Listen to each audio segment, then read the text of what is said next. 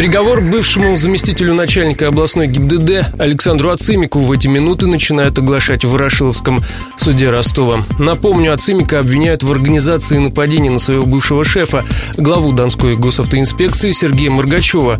Это случилось в марте 2014-го. По версии следствия, Ацимик через своего подчиненного нашел двух исполнителей покушения. Это дело слушается в закрытом режиме. Журналистов на заседании не пускают. У входа в Ворошиловский районный суд дежурит Корреспондент радио Ростова Даниил Калинин. Приговор Ацимика к этой минуте не вызывает широкого интереса со стороны прессы. Дело, которое слушалось больше года, от посторонних глаз закрыли почти с самого начала. Информации было мало, защитник Ацимика далеко не всегда и не совсем охотно рассказывал о происходящем в зале суда. Однако и той скудной информации было достаточно, чтобы понять, что сам обвиняемый своей вины не признает. Его предполагаемого подельника и подчиненного Артура Шахбазяна осудили почти сразу на 6 лет в колонии. Пострадавший по делу Сергей Моргачев, теперь уже экс-начальник ГИБДД, долго в суд не приходил. На него тоже завели уголовное дело, которое сейчас слушается в Советском суде города. Через полгода после начала заседания Моргачев все-таки пришел дать показания. Тогда адвокат Ацимик рассказал, что пострадавший и обвиняемый помирились в зале суда. Более того, Ацимик извинился, что привел на работу уже осужденного Шахбазяна.